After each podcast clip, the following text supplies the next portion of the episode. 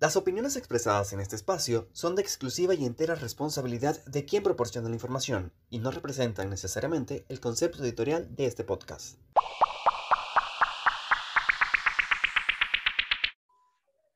Atención, atención. El siguiente podcast puede contener spoilers, así que escúchalo bajo tu propia responsabilidad.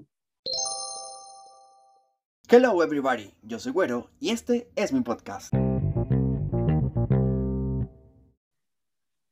Wanda, ¿quién te está haciendo esto? Ah, vea.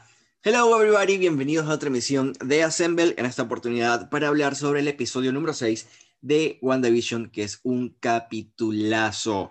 Podemos empezar señalando algunas cositas por ahí para hacer un preámbulo a este capítulo, y es que, bueno, como ya saben, este es el episodio número 6. Si nos vamos a ciertas creencias, el número 6 es un número que se asocia al ya sabemos quién. Aparte que también está ligado a Halloween, que también es como que una fiesta de ya saben quién. Entonces, eh, este capítulo me gusta mucho porque son muy fieles a estas series de los 90, muy especialmente a Malcolm in the Middle o Malcolm el del medio. Podemos ver una intro súper cool, muy al estilo de esta, de esta serie, pero cuya letra puede significar algo especial para ciertos personajes que nos hemos dado cuenta que los intros como que tienen más que ver, más allá de ser solamente un intro, donde vemos a Pietro Maximoff como él mismo. Además, ya estamos en una época en la que no hay risas y en la que los personajes empiezan a romper la cuarta pared, como lo hacía Malcolm en el programa, eh, pues, en su serie.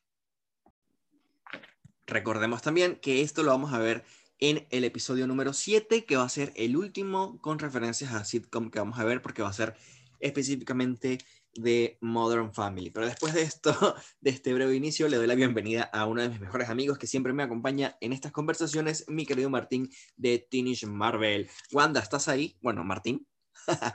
Obvio, claro que sí, bonito. Acompañándote una vez más. Listos para adentrarnos en Westview, o bueno, que Westview nos alcance. El que entendió, entendió.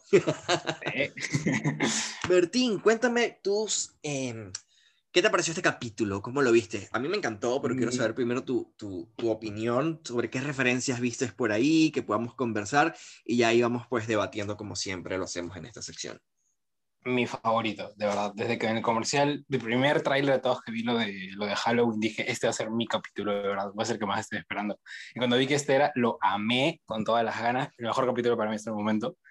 Eh, en ese sí me pude relajar, todo me gustó, me puso súper consternado, sobre todo por cómo termina todo, y creo que nos ha dejado listos para el clímax y ya la recta final de la serie perfectamente. De verdad, increíble capítulo. Sí, creo que algo que tiene esta serie eh, no sé si a ti te ha pasado, pero a mí me pasa que cada capítulo que llega se convierte como que en mi favorito. O sea, logran superarse, es a lo que quiero llegar, ¿no? No es que, por ejemplo, tienes un capítulo que es súper guau y el siguiente te decepciona. O sea, está tan bien estructurada esta serie y tan bien pensada, sobre todo, que eso lo estábamos hablando ahorita fuera de, de grabación, que las cosas que van dejando te quedan como que, wow, de verdad le han puesto cerebro a esto y es un proyecto que se logra aplaudir. Recordemos que al inicio WandaVision estaba en el ranking número 7 de las series más vistas en streaming. Ya a partir pues, de esta semana es la número 1 y no podemos encontrar ninguna excusa para eso porque la verdad es un súper producto. A mí también me gustó muchísimo porque logramos ver a los personajes con disfraces alusivos a sus cómics. Vemos a Wanda con este traje de adivina socoviana que me llamó mucho la atención porque en los cómics su mamá también era como una especie de bruja socoviana que resultó ser la primera Scarlet Witch y está como que una semillita por ahí también a esos inicios. Me gustó mucho el traje de Vision, pero me gustó más que esto el contexto que le, que le quisieron dar, ¿sabes? Como que no estoy disfrazado de superhéroe, sino de otra cosa. Creo que Vision era un luchador mexicano, ¿no? Sí, algo así. Era un luchador mexicano. Y en esta parte, bueno, si lo ves en, en, en inglés, hablan en español y está chévere porque Wanda dice como que mm, me gusta mucho y Vision dice chile con carne. Eso estuvo muy cómico.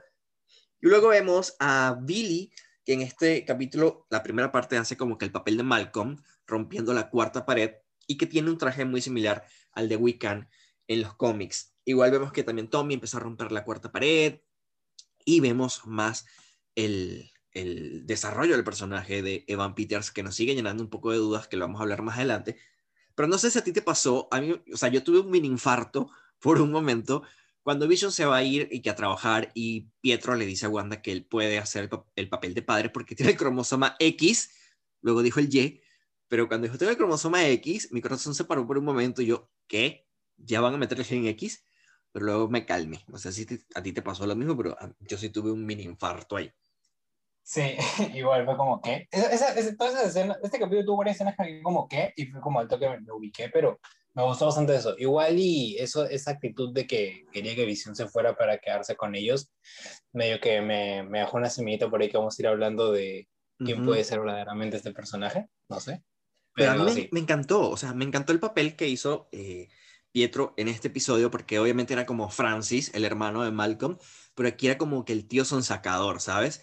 Y me gustó mucho el sentido de que lo hicieron más familiar. O sea, ya estamos viendo como una familia más completa, vemos esta relación que puede tener él con sus sobrinos, y está muy chévere, eso sí me dio buen feeling, más allá de, de, lo que podemos tener eh, escondidos por ahí, pero estuvo chévere. Creo que algo que nos pasó también, y creo que a ti más que todo y a mí, que al ver a los niños en Westview, estábamos como que buscando referencia en cada disfraz que veíamos.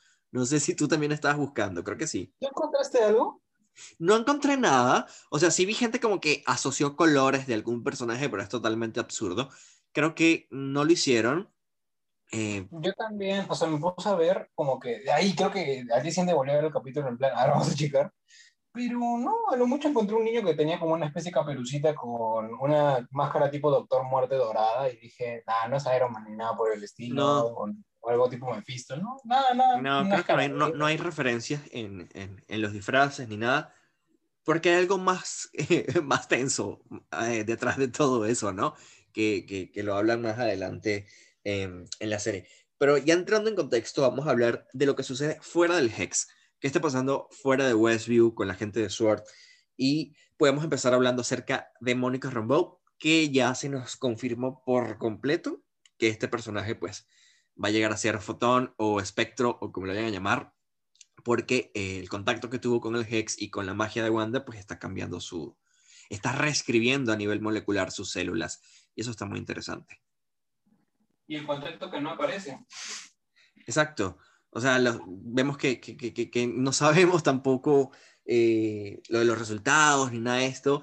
Y tocan un tema eh, un poco sensible también aquí, que es un poco heavy, cuando ella dice que no quiere saber más nada de análisis, ni de células, ni de nada de eso, haciendo referencia pues al momento duro que pasó con su mamá.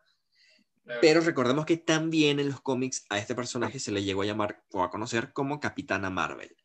Sé si también quieran amarrarlo por ahí con su historia con, con Carol, tendremos que esperar un poco, pero de que vamos a tener poderes con Mónica, vamos a tener sí o sí.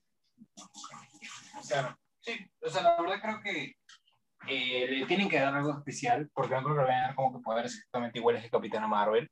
Eh, y yo por eso creo que en realidad sí la van a seguir desarrollando en Capitana Marvel 2. Creo que es el lugar adecuado y todo. Aparte para hablar con Carol, porque ya nos han planteado esto como que pareciera que no le agrada o tiene algo contra ella. Sería perfecto que la sigan ahí para seguir su historia. Creo que sería la película adecuada para hacerlo. Sí, aparte que sería, imagínate que la, la empiecen a conocer como una nueva Capitana Marvel, también sería como que un giro ahí medio, medio curioso. Entonces, está curioso. Claro, este, eh, vamos a tener como que tres personajes similares. Vamos a tener a Miss Marvel, vamos a tener a Capitana y vamos a tener a Mónica, que son como un, un trío de, de, de, Marvelita femenino por ahí que se va a poner muy interesante. Luego tenemos esta eh, actitud que me hace odiar a este personaje y es Hayward, el, el director de Sword, qué hombre tan pesado en la vida, me cae súper mal. Creo que aquí está tomando como un poquito el rol también de antagonista al tratar de ponerse eh, pues en contra de, de, Wanda y hacerla ver como una terrorista. Creo que están jugando mucho a eso, ¿ah? Como que al, al, al, despistarnos, como que al dejarnos creer que alguien es algo o alguien y luego cambiarnos la seña, como lo hicieron con un personaje que más adelante vamos a hablar. Pero no me gusta mucho su, su, actitud y creo que tiene muchos secretos y cositas por ahí que... Sí, de todas maneras, o sea, siempre, todo ese tipo de personajes siempre tienen pues como que mano escondida ahí. Y en realidad se ve, pues más adelante, tenemos un pequeño momento con Darcy, Wu y Mónica que pareciera que están investigando algo y le dan como que sus trapos sucios a él de que tiene cosas ocultas. Entonces sí, puede tener más cosas y puede que sepamos más de eso. ¿Qué más nos está ocultando? Si ellos, o sea, no sabemos todavía cómo ellos recuperaron el cuerpo de visión de Wakanda, pero sí sabemos que lo desmantelaron y no sé si podamos ver en algún momento a esta versión de visión que reconstruyen, pues, para, para que, sea también como un agente o algo así, pero que no tiene recuerdos de absolutamente nada de antes, justamente como está pasando ahorita con Visión, que él no recuerda nada. Puede ser que a lo mejor Sword sí lo estaba como intentando ensamblar otra vez, pero ya no tenía los recuerdos de, de, de su vida como Vengador, porque no sabe ni siquiera lo que es un Vengador. Entonces, no sé si a lo mejor también eso pueda eh, lo podamos ver, porque así sucede, y, en los cómics creo que ni se acuerda de Wanda ni, ni absolutamente nadie. Mira, en todo caso, en realidad eso ni sería legal. O sea, yo justo te acuerdas que había mencionado los acuerdos de Sokovia en el otro Y el testamento de, de En realidad, ellos tampoco lo están respetando. Entonces, a eso iba. a eso iba. Están rompiendo. Recordemos que... que Darcy, bueno, obviamente eh, me encantó el momento en el que Mónica lo enfrenta y le dice que es un cobarde. Eso me encantó porque lo puso en su sitio y el men se picó. Bueno, los expulsa de la base, todo esto ya lo sabemos, pero Darcy empieza como que a, hackear ¿no? Eh, el, el, sistema y sus archivos y le falta uno al que no logra acceder, pero no recuerdo si el nombre de esta carpeta se llamaba Catarata o algo así. Sí, Catarata, lo cual es gracioso porque si te pones a pensarlo, visión ojos, cataratas, ya, claro. puede ser como un tema de contención a utilizar la visión como un tema de contención ante Wanda. O ante cualquier otra cosa, porque el men como que odia a los supers, ¿no? Entonces... Claro, claro, claro. ¿Te imaginas que después utilizan la visión de esa manera y vemos como una nueva versión de visión como para los capítulos finales, se vuelve en contra? No sé. Yo digo que en algún momento vamos a tener una pelea entre Wanda y Visión, pero pelea, pelea, como hablamos en el, en el podcast pasado. A mí me encantaría. Pero bien, eh, hay muchos secretos aquí en, en, en, Sword que me imagino que los van a poder, pues ya lo podremos conocer en los próximos capítulos, que nos quedan tres y ya confirmaron que los van a durar una hora. Así que ah, van a tener más tiempo. Como, justo dijeron hoy día que, o sea, no va a ser una hora exacta, van a ser unos 45 minutos. Claro, por ahí. Con, los, con los dos días de crédito, una hora. ya. Nunca había visto tantos créditos en una serie como... Es que fácil es por toda la producción, pues, o sea, sí está muy bien hecha la serie, o sea, pero es lo que siempre te decía, así como capítulos, tipo, es como las series de Netflix, de Daredevil, así, tipo, obviamente no tienen el presupuesto como una película de Marvel, y eso pasa pues cuando ves varios fallos, tanto en el CGI y así, mientras, eh, cosas que estas series no tienen, así que en parte tiene sentido porque están en una producción cinematográfica, no, no televisiva, entonces... Y aparte que Disney Plus eh, a como que se ha caracterizado en estas producciones como que poner eh, literal todos los créditos. En el, por ejemplo, en cuanto a doblaje, te ponen todos los doblajes, todos los idiomas que hacen en doblaje, no solamente el que tú estás viendo, sino absolutamente todos, y por eso dura más. Y la verdad sí aplaudo eso, porque es reconocer el trabajo de cada persona que aporta su granito de arena para que podamos disfrutar. Yo siempre me quedo a ver todos los créditos, de verdad, todos los capítulos. Así, así me dicen, como en plan, tipo, te quedas siete minutos por ir por las huevas que haces. No, es que respeto. Si yo trabajara en eso, me gustaría que de verdad alguien se quedara, así si fuera lo consciente ahora lo que sea, me gustaría que alguien se quedara a ver mi nombre, de verdad. Claro, Porque, total. Pero ya nos salimos de Sword y nos vamos de regreso a Westview y podemos ver la relación entre Wanda y Pietro. Aquí, podemos, aquí pasa algo raro. De que pasa algo raro, pasa algo raro. Creo que a todos nos dejó como que... ¿ah? Bien, ya sabemos que este Pietro tiene la apariencia del Pietro o del Peter, mejor dicho, del universo de Fox, pero aparentemente tiene recuerdos que son similares a los de Wanda, pero que no son los mismos. Es posible que pueda que este sí sea como que un Pietro de otro universo y que obviamente hayan tenido como que experiencias similares, pero al mismo tiempo diferentes, porque recordemos que cuando hablan del Halloween que pasó, que fueron a recoger algo y le dieron como un pescado o algo así, Wanda dice que no lo recordaba así, pero, por cierto, tenían los disfraces de, literalmente una referencia a Nick Fury y Natasha. Y total, súper fan de eso, me encantó. Pero Wanda sí recuerda que pasó algo, más no recuerda que pasó así. Entonces está curioso, porque él tiene recuerdos de el Pietro del MCU, porque recuerda que murió, que lo, eh, lo balearon, ¿cómo se dice? Le dispararon y no hay forma de que el otro lo sepa porque el otro no ha muerto. Entonces, está raro. Está raro porque... este no es el Pietro del MCU, eso está clarísimo. No, no es.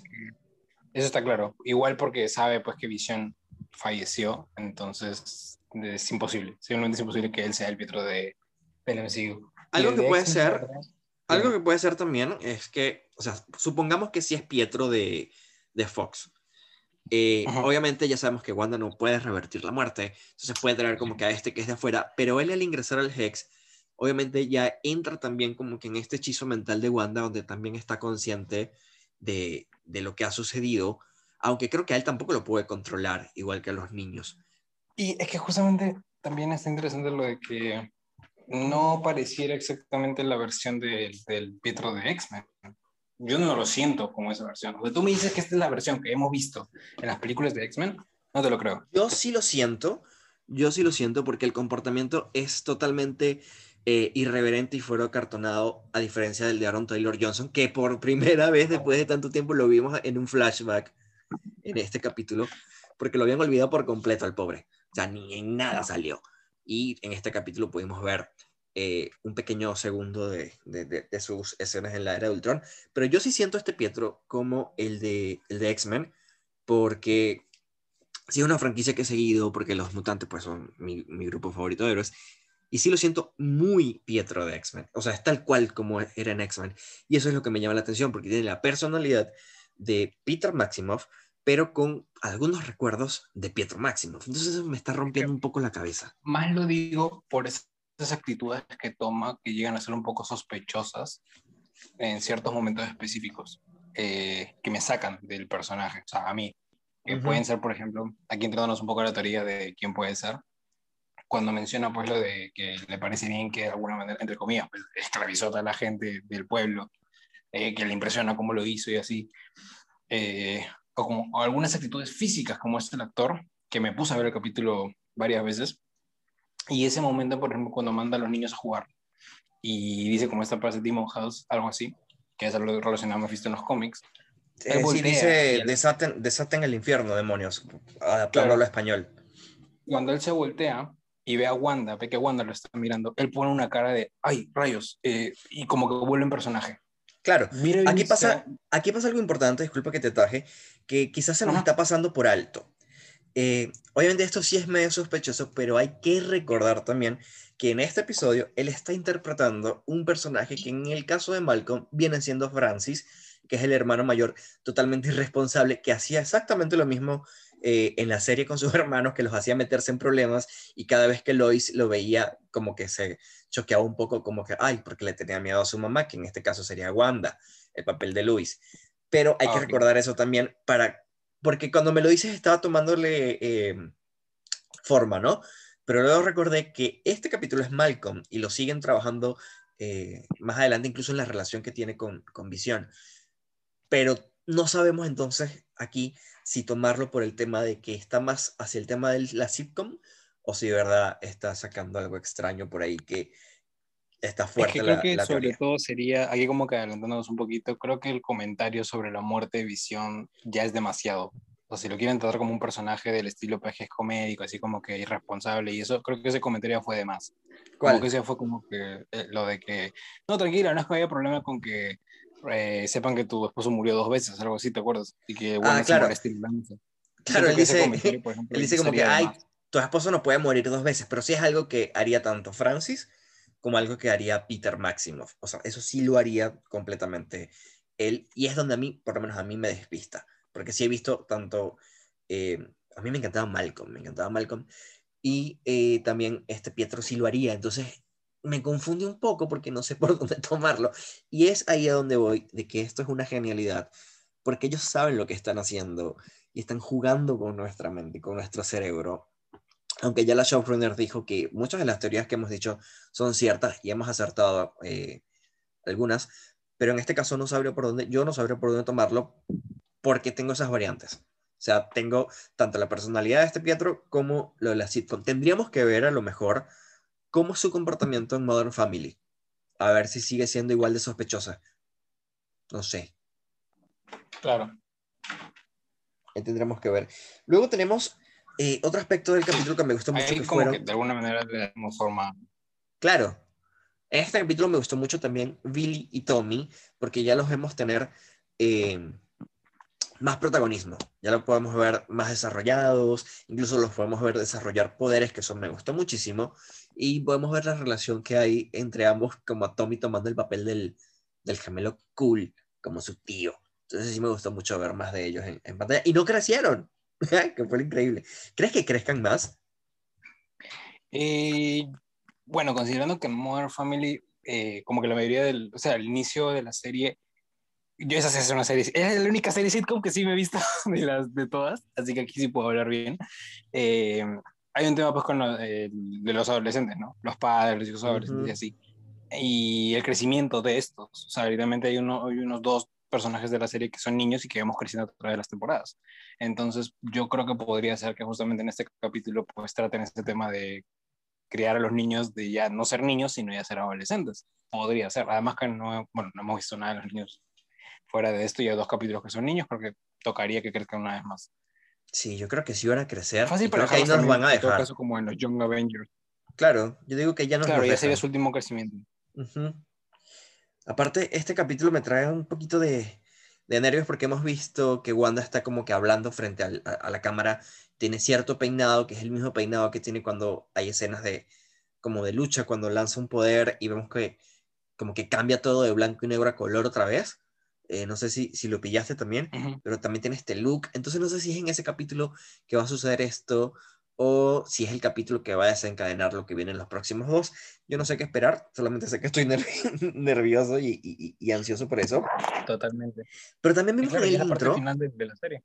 claro, vimos en el intro que, que a Agnes ya la están dando como un papel más protagónico porque la ponen dentro del, del- de los personajes, porque le Pero ponen en como que con Agnes. nada. Y antes no, y antes no, mm, eso no sucedía. Entonces ya le están dando como que cierto protagonismo al personaje, aunque en este capítulo solo apareció una vez y ya. Que, Igual ya no le va a durar porque solo queda un capítulo de sitcom. Así sí, que, pues, sí, pues, pero ella sí va a salir en todos, creo. El, pero hablando de Agnes, precisamente, eh, la vemos con un disfraz de bruja, y si nos vamos a la teoría, pues, bruja, Agatha, ya más señales no podemos tener de que este personaje es Agatha Harkness, pero hay un detalle. Vemos que Wanda puede controlar solamente a las personas que están a su alrededor. Mientras más lejos están, están como bugueadas, ¿no? Como que en, en- en- cierto extras. estado. Claro, como que esperando para actuar su papel, pero vemos que también están sufriendo. Vemos a esta chica que está tendiendo la ropa, que la hemos visto mil veces en los trailers, y está llorando porque se Ese nota que está sufriendo, ¿no? Es muy creepy, es muy creepy. Y vemos a Agnes que Eh, estaba es llegando más, a, a esta calle, ¿no? se puede ver que Sí, dime. también. Sí, sí, sí. Eh, no sé si te diste cuenta que Agatha cuando les habla Visión se ve pequeñito, pero se ve que tiene una pequeña lágrima que le está rodando por, Sí, por el ojo, está por la, por la mejilla. sí, claro. Como, También oh, como que se quiebra. nada. Y ahí es donde, donde me cambian también la jugada otra vez, de que, qué tan consciente está Agatha o qué tanta participación tiene. Una opción es que obviamente esto sí sea real, que ella de verdad sea otra víctima de, eh, de Wanda, y la otra es que sea una actuación, ¿ok? Pero si nos vamos con la primera, eh, ella se pierde en el pueblo y Visión dice algo importante, es cómo te puedes perder en el pueblo en el que creciste, o algo así. Dando a entender de que Agatha no es de ahí. Claro, claro. Entonces eso tendría sentido también. Pero sí la vemos como desconcertada, la vemos un poco angustiada también, pero que sabe, eh, ubica perfectamente la situación de visión, de quiénes son los Vengadores, todo, y sabe pues que Wanda es la que está haciendo todo porque ella dice que Wanda no deja que nadie piense en irse ni, ni absolutamente nada. Ahora, este límite, que es donde ella pierde el, el, no sé, se buguea también, es la calle Ellis. O sea, la calle Ellis no sé si tenga que ver también como referencia a algo, pero creo que en X-Men, eh, en X-Men 1, o el 3, no me acuerdo, eh, Magneto está yendo hacia la isla Ellis, entonces por ahí podría ir también como una referencia, no lo sé, pero está curioso también de que sea la calle Ellis justamente la que sea el límite con de Westview. Pero sí me dejó pensativo eso de, Claro.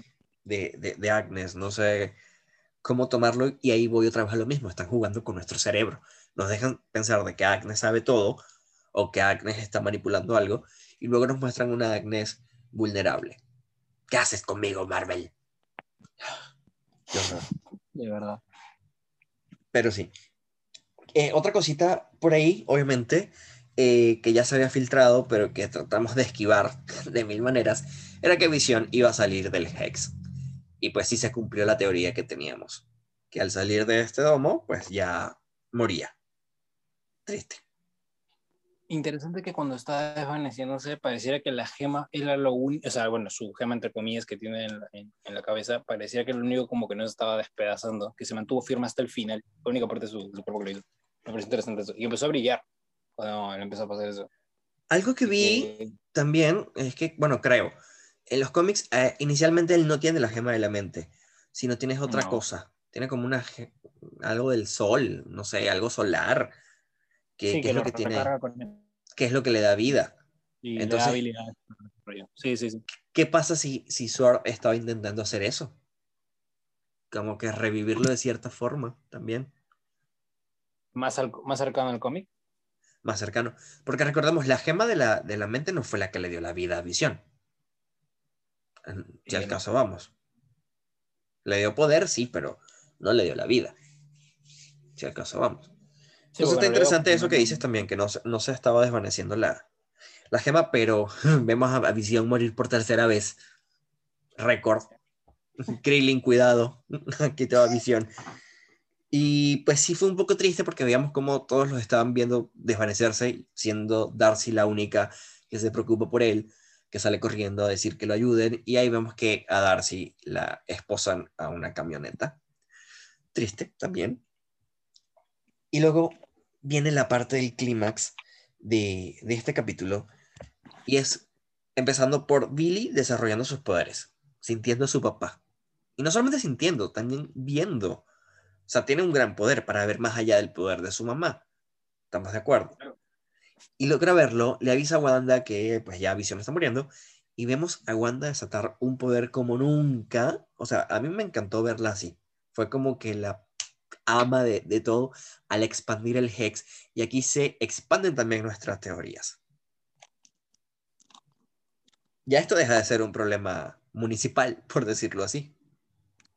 Era justamente pues lo que te estaba, lo que te había dicho, ¿no? Como que eh, eh, podcast atrás, que yo creo que podría llegar un punto en la serie en la que este ya no sería solo un problema que digas, ah, sí, es como claro, lo vamos a controlar, sino que será algo gigante, porque se ve incluso cuando la cámara está alejando, cuando acaba el capítulo y esa cosa se ve enorme, Enorme. y sigue expandiéndose. Sí, total. Eso ya no va a ser como, ah, un granito que algo está pasando. No. Eso ya va a ser un problema que alguien más tendrá que notar, alguien más tendrá que aparecer. Yo creo que eso nos podría dar el punto de que, o sea, de que se va a hacer mención de esto, tipo, oye, está pasando esto, se va a hacer. Y alguien tendrá que encargarse, no solo Sword. O sea, porque ellos no van a poder, claramente se ve que no podrían contener a Wanda, es imposible. Alguien más tendría que hacerlo. Ya sabes a quién me refiero. Ya sabemos a quién. Bueno, si mencionas a Charles Xavier, te juro que me voy. No, pero ¿sabes quién también podría hacerle un poco el frente? Eh, y ya está en la serie. Eh, Fotón. Fotón. Porque Oh, ella también sí. es muy Oh. poderosa. Y que ella esté, re- claro, como para tratar de... Bueno, nosotros tenemos la teoría de que Wanda va a descontrolar todo, ¿no? No sabemos al final si de verdad hay un antagonista detrás de todo, si de verdad hay alguien moviendo todo, o si de verdad es el inmenso poder de Wanda que se va a desatar.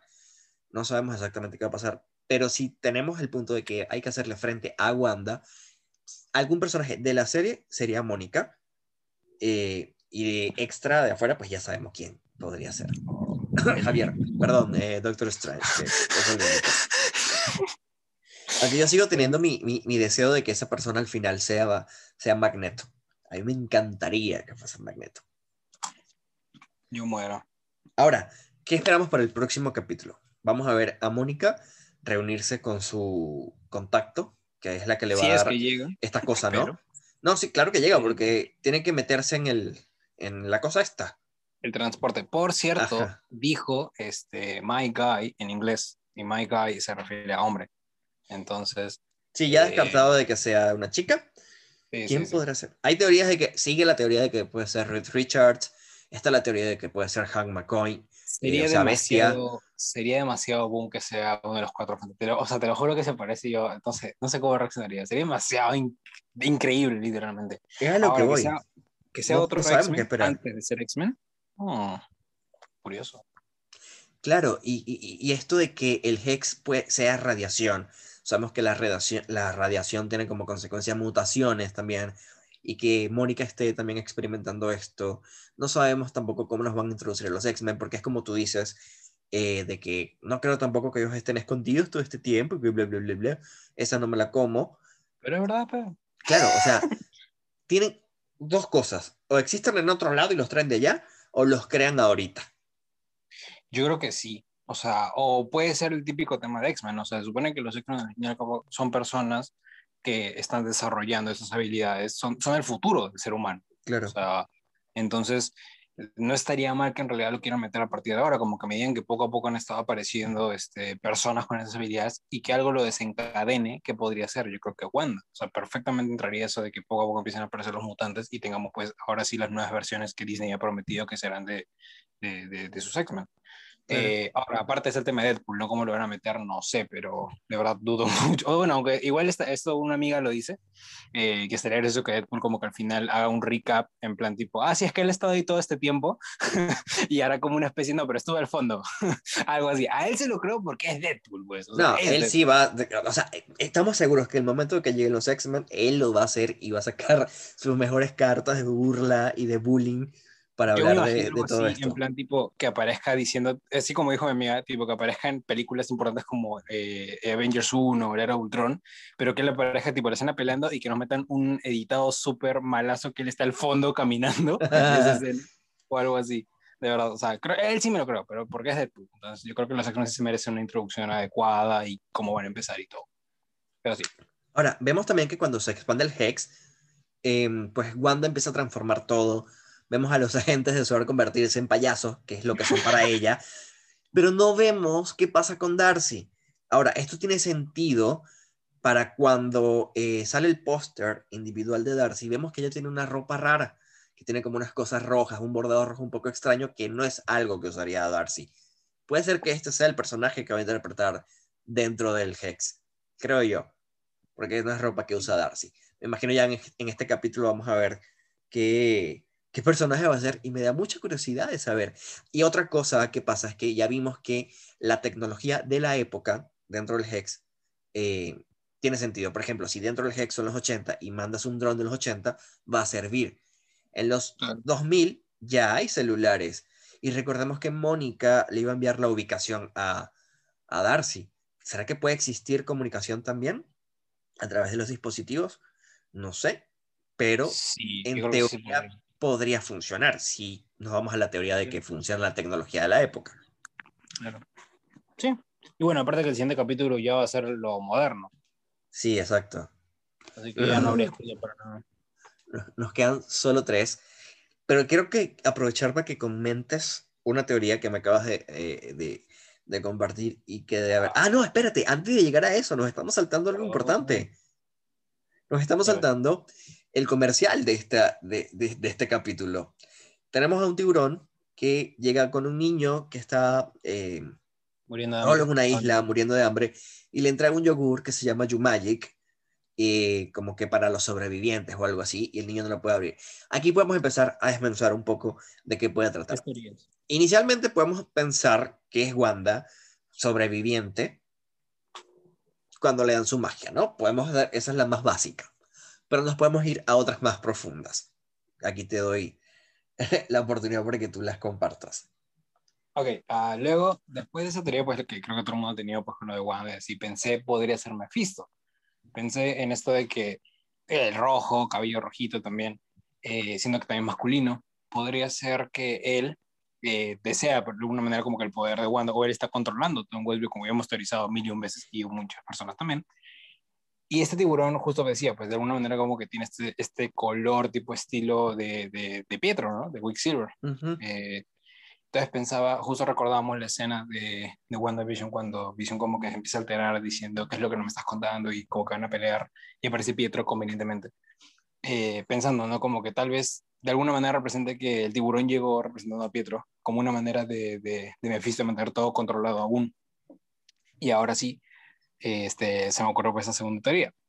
Tercera, que es que complementaba pues hace poco, yo estaba pensando, desde el capítulo 3, 4, que en realidad los comerciales, aparte de representar el trauma de Wanda, porque cada capítulo lo hace, eh, pensé, curiosamente nos están dejando como que cositas también relacionadas Antes- a la gema del infinito. Antes de, antes de que digas eso, porque esa está buenísima, eh, es curioso también que en este capítulo el protagonista de- del comercial sea un niño, y es justamente cuando los niños regresan al, a Westview. Sí. Que eso no lo conversamos, que es cuando Pietro le pregunta que qué hizo con los niños. Entonces nos dejan entender que las personas que están ahí siguen siendo las mismas personas, las mismas familias, tienen las mismas relaciones, pero posiblemente Wanda excluyó a los niños de este hechizo, de, de- bueno, de esta, de, de lo que está haciendo, para evitarle sufrimiento. Entonces, ¿Dónde estaban los niños? pero ahora? ¿dónde estaban? Exacto, no estaban en sus casas, porque de estar en sus casas estarían dentro del Hex. ¿Ya? Claro. Entonces, ¿cómo rayos estos niños regresan? Y me encanta porque el capítulo anterior era visión, ¿dónde están los niños? Y me imagino a Wanda, ¡ay, quieres niños! Toma, full de niños todo Westview, ¿no? Otra cosa que, que- que de esta teoría que puede ser también, eh, puede ser, ¿por qué no? El tiburón Mephisto, porque nos encanta poner a Mephisto en cualquier forma de animal. El tiburón Mephisto dándole como que a Wanda la opción que le va a dar la felicidad, pero Wanda no lo puede controlar y al final pues Claro, porque pierde. Justo- claro, me había olvidado esto que también que te mencioné, pues este, eso también lo había dicho. eh, y que, bueno, todo trato con el diablo sabemos que siempre tiene una segunda Claro. Parte. Claro. Entonces, de alguna manera, como que ella va a ser feliz. O sí, tiene su felicidad ahí, pero hay algo más. Siempre hay algo más con el diablo. Y en este caso, Mephisto en Marvel. O sea, ya hemos visto que Mephisto hecho contratos. Spider-Man, claro. ejemplo. Claro, no, no, y aparte es tal cual, o sea, es la representación del diablo en Marvel. Llegando, Y son claro. referencias, en todos los capítulos hemos tenido referencias satánicas, no, no satánicas, pero eh, un poco oscuras, ¿no? Eh, haciendo, Como infernales, vamos a decirle esta palabra, referencias infernales, ya sea en una palabra, en un número, en una cosa, y no es coincidencia. Nosotros creemos que no es coincidencia. Y se nos estaba escapando también un momento que no es tan relevante, sino es muy jocoso, cuando se menciona eh, en, en- en el capítulo. A mí me encantó. Obviamente, obviamente, pues todos morimos de risa cuando mencionaron Kick-Ass, justamente por hacer referencia a esta relación entre Aaron Taylor Johnson y, y- y Evan Peters en esta película, en Kick-Ass. Pero retomando tu teoría, que está buenísima, cuéntanos cómo eh, teorizaste que los comerciales también pueden estar relacionados con las gemas del infinito. Claro, eh, justamente estaba pensando de, en el primer podcast creo, creo que mencionaste pues lo de las gemas del infinito, yo dije, no, pues, no, o sea, no creo, porque Marvel acaba de tener toda una aventura para ellas, eh, me parecería parte absurdo que la quieran volver a traer. Marvel de alguna manera, si es que está pasando esto, me acaba de dar un puñete en la cara, porque eh, me puse a analizar en- a partir del capítulo 4 y empecé a dar unas pequeñas coincidencias que no comenté porque quería esperar el quinto capítulo, bueno, el- perdón, el sexto que sería la quinta gema, en teoría, eh, y ver si coincidía. Efectivamente lo ha hecho y creo que es el momento adecuado para decirlo porque significaría que la siguiente podría ser la conclusión de seis gemas. Ahora explico. El primer eh, comercial que tenemos es la tostadora, que como ya sabemos, de hecho muy popular esta imagen justo del cómic que todo el mundo está hablando de que eh, Scarlet Witch le grita a Vision, pues eres una maldita tostadora. Eh, además de que es de Stark Industries y que tiene solo la- un puntito como en la parte central, igual que en la frente, eh, que potencia toda la máquina, igual que de alguna manera como representando lo que hace la gema con visión. La segunda es, el segundo comercial que tenemos es lo de Stroker, y que se menciona la frase de siempre habrá tiempo para ti. Claramente, creo que de todos los objetos que pueden escoger, escogieron específicamente un reloj. Y la No frase que sí. Claro, no hay Claro. nada que simbolice El- más el tiempo que un reloj. el manejo de, y el- la frase que menciona es lo del manejo específicamente cómo se utilizó la gema, Strange y Thanos. Como tercero, creo que este es el, incluso, este diría que es el más claro. Literalmente tenemos un cubo azul eh, que creo que hace referencia al, al tercer acto y la frase que se menciona es la de libera a la diosa que hay en ti, que creo que de alguna manera hace referencia pues también a la obtención de poderes que tuvo Carol Danvers, porque este, el, el tercer acto fue la que le dio sus poderes Ujú. como cuarta, cuarta gema tenemos pues lo de lagos, que vemos cuando las- la, la mujer está limpiando la mesa y se ve como este, este líquido rojo, que curiosamente también el, el- la gema El de la realidad era, claro, el ether era este, este tipo de líquido rojo Ajá, en- viscoso, de. World. Exacto. Entonces, y bueno, la frase que hice es lo de para cuando cometes errores que quieres corregir o algo por el estilo, que en realidad es lo mismo que hace la gema de la realidad. Correcto. Y el último que tenemos es el niño, que pasa el tiempo y se convierte en una calavera y se queda ahí. Aparte de vestir de rojo, pensé en Cráneo Rojo, que es el guardián de la gema del alma, pero también recordamos su conexión con el tercer acto y que él, al igual que el niño, deseaba este poder, deseaba esto con su alma y era algo por lo que esperado tanto. Y que fueron desterrados. claro, y que finalmente nunca lo obtiene. Y es condenado a ver el poder de una gema, una gema tan poderosa como el alma, y jamás puede utilizarlo. Es condenado a ver hasta el final. Entonces, es lo mismo que le pasa al niño. Tiene el poder ahí, pero no está destinado, o sea, no lo usa al final, no puede. por, más que no puede. Y pensé, literalmente, cómo estos comerciales nos ha dado más, o sea, no solo es como que, ah, es solo por esto, no, es como una explicación de unas tres, cuatro cositas que creo que cada comercial ha hecho referencia a una gema. Solo faltaría, como le decía Agüero antes de empezar, que el siguiente capítulo, que todos sabemos que es el último tipo sitcom y el último que claramente va a tener un comercial, sea referencia a la gema del poder, que recordamos que es morada. Y justo estábamos pensando que yo desde el inicio dije, me encantaría ver un comercial relacionado a tecnología Wakanda. Para mí sería absurdo que Marvel no aprovechara algo así para hacer un pequeño este, comedy relief relacionado a eso. Y pensaba, ok, la gema del, del, del poder es morada, igual que normalmente es el color que representa Wakanda. Además de que estamos en la época moderna. Y, eh, bueno, Wakanda se revela al mundo recién en lo moderno. Y como último, que la última aparición como que concreta Scarlet Witch que tuvimos antes de Endgame, porque Endgame solo estuvo un par de minutos para la batalla final, fue en Infinity War, que su momento más épico hasta ese momento había sido pues en Wakanda, que fue el momento más crítico, porque ahí es donde pierde visión, ahí es donde pelea pues este mano a mano, cuando le da sus poderes a Thanos, por primera vez eso, pelea contra la Orden Oscura y finalmente muere. Creo que ese fue de alguna manera como el punto más fuerte, el último punto más fuerte de su vida. Y que sería uno de los traumas faltantes, en realidad, si nos ponemos a ver. Claro, exacto. Faltaría el, último trauma de ella. Perfecto. Entonces, todo encaja para que este comercial, si es que logra ser así, sea un comercial relacionado a tecnología de Wakanda y que nos muestre una referencia a la gema del poder y al trauma, último trauma de Wanda que fue la muerte de Visión. Queda todo perfecto para que sea así. Por favor, Marvel, no me arruines esto. De verdad. sería, perfecto. Sería genial. Si es así, son las gemas. O sea, ya nadie, nadie puede decir lo contrario. Ahora el tema sería, ¿por qué? ¿Por qué las gemas de vuelta? Todas, una y cada, todas y cada una. Justo al inicio del podcast, el primero mencionaste, pues que parecía que te iban a traer la gema de la mente, pero yo mencioné que no. O sea, no podría entrar solo una. Es una, es todas o ninguna. Cinco capítulos más tarde, oh, Mira que sí iban a ser todas. igual, igual puede, puede como que significar algo de, que pueden volver, o también puede simplemente significar una referencia a las gemas y ya. Igual si es una referencia, es un detalle que creo que nadie ha notado y vale la pena. Claro, está buenísimo. Solamente tenemos que esperar al viernes para saber si el quinto, eh, el sexto comercial. Sí, por favor, necesito saber eso. Pero está muy interesante.